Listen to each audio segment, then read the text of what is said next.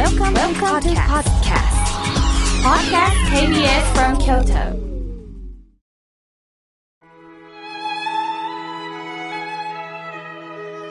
改めまして、僧侶の河村明慶です。今日の法話のテーマは、本当の復興とはについてお話しいたします。東日本大震災から10年の月日が経ちました。被災された方はどのようなお気持ちでおられるでしょう？日本は過去にも多くの地震にあっています。海を見渡せる幸せもありますが、海に囲まれた日本は津波に飲み込まれるリスクも背負って生きていかなければなりません。被災者の方は学んだことから多くのことを発信しております。共通するのが、どうか日頃から防災について考えてほしいとおっしゃっています。もうご存知のように地震は突然やってきます。そうなると誰だって慌てます。ですからいろんな場面を想像し、どうしたらいいのかを日頃から考えていくといいそうです。例えば、室内にいるとき、食事中とかお手洗いに行ってるとき、寝ているとき、調理をしているとき、ありますよね。するとその時に、まずどうしたらいいだろうか。外に出ている時もそうです。例えば、地下街を歩いている時、一番近い出口はどうなのか、果たしてその出口から出るとどうなるのか、そういうことを考える。エレベーターの中もそうですよね。すると、常に考えるわけもいかないにしても、やはり、そういうことをふと考えるだけでも、いざという時には行動に出やすいんですね。冷静な行動ができるそうです。また、自宅からの避難場所はどこにあるのか。これも日頃からチェックしておかないといけません。これは地震だけではないですよね。水害の被害もそうです。台風の被害もそうです。救急避難用のリュックを皆さんは用意しておられますか？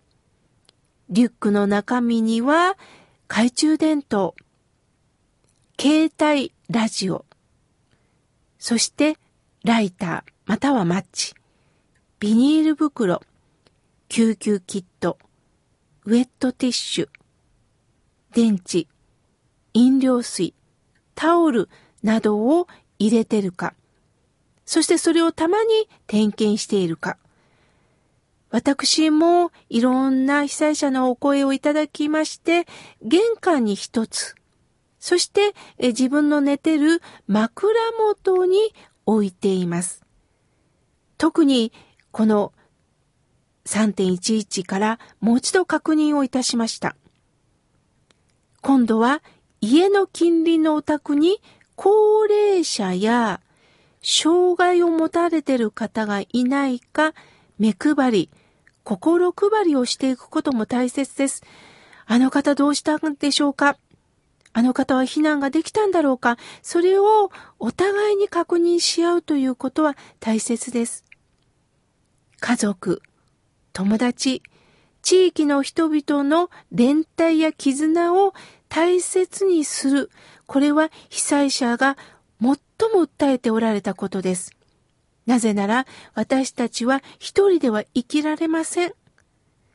一人で独立して生きてるわけではないんですね。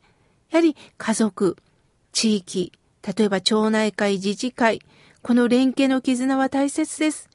ですから、日頃から近隣の方との触れ合い、ご挨拶だけでもいいです。私ここに住んでます。あ、あなたもここに住んでるんですか？という、この触れ合いはとっても大切なんですね。そして次におっしゃるのが、どうしたら生き抜くことができるかを考えましょうとおっしゃっています。東日本大震災では年齢問わず多くの方が犠牲になりました。子供さんが溺れてしまったっていうこともありましたよね。すると、高いところはどこにあるのか。物が落ちてきたり壊れたりした時に、やはり火事とか崖崩れ怖いですよね。日頃から通学路など危険なところはないのか。ちゃんと高いところで避難ができるんだろうか。それを確かめておくということ。これがどうしたら生き抜くことができるのか。やはり逃げ場所。これは日頃から確認をし、自分の命は自分で守ることしかできないということです。そして今度次はね、何よりも情報に耳を傾けるということです。特に私はね、この地域の情報って大きいなと思います。私の近くにはお蕎麦屋さんとかがあるんですが、たまに行った時にそこで近隣の方たちが集まって、やはりいろんなお話をしてるんですね。あと、何度か皆さんにお伝えしておりますが、私は銭湯が好きで、すると、えー、銭湯に集まった方々が、病院の話とか、お店の話とか、あと最近ではこんなことが地域である、こんなお店が増えたんだ、こんなことを今は街で提案してるんだ。そういう話がどんどん入ってくるんですね。すると私も耳を傾けながら、そうなんだ、そうなんだ、と情報をいただいております。この耳を傾けるということは、本当に大切なことなんだな、ということを本当につくづくね、感じました。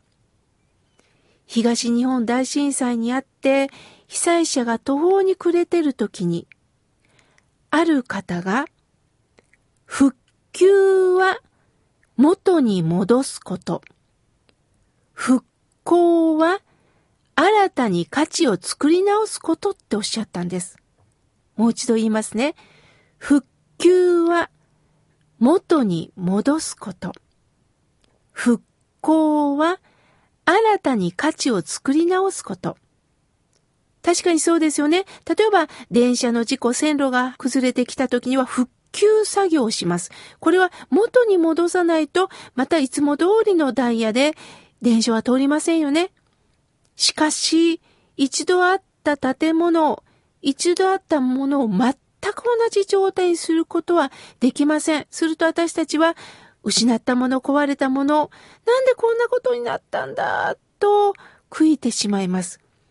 しかし残念ながら、同じ形に、昔の思い出通りには、なかなか復旧することはできないんですよね。そこで復興というのは、新たに価値を作り直すこととおっしゃった。この復興の功という字なんです。皆さん想像してください。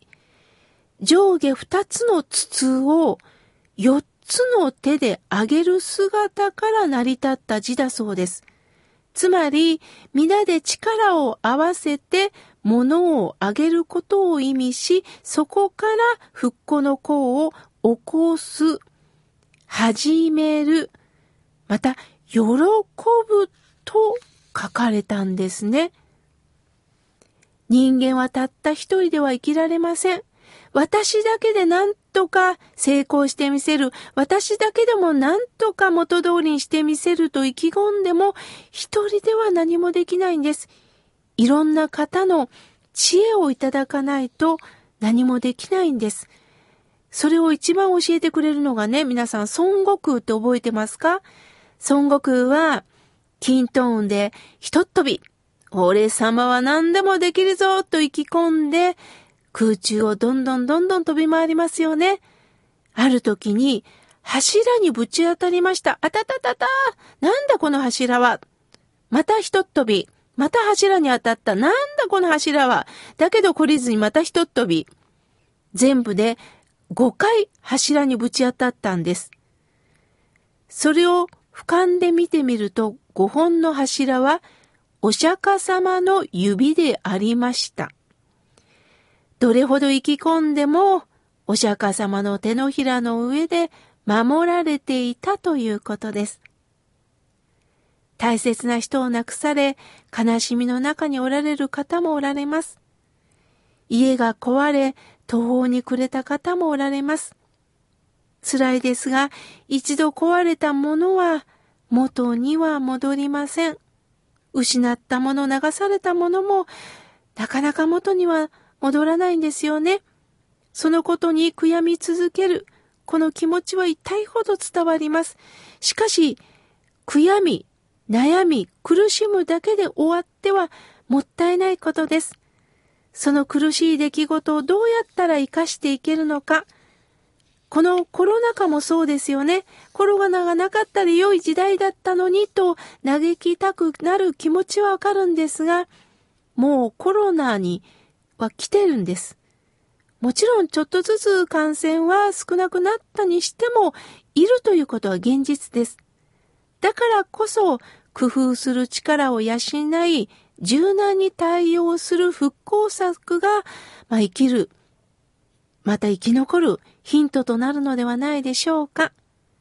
復興の功は始める。今、私に何ができるのか始めていきましょう。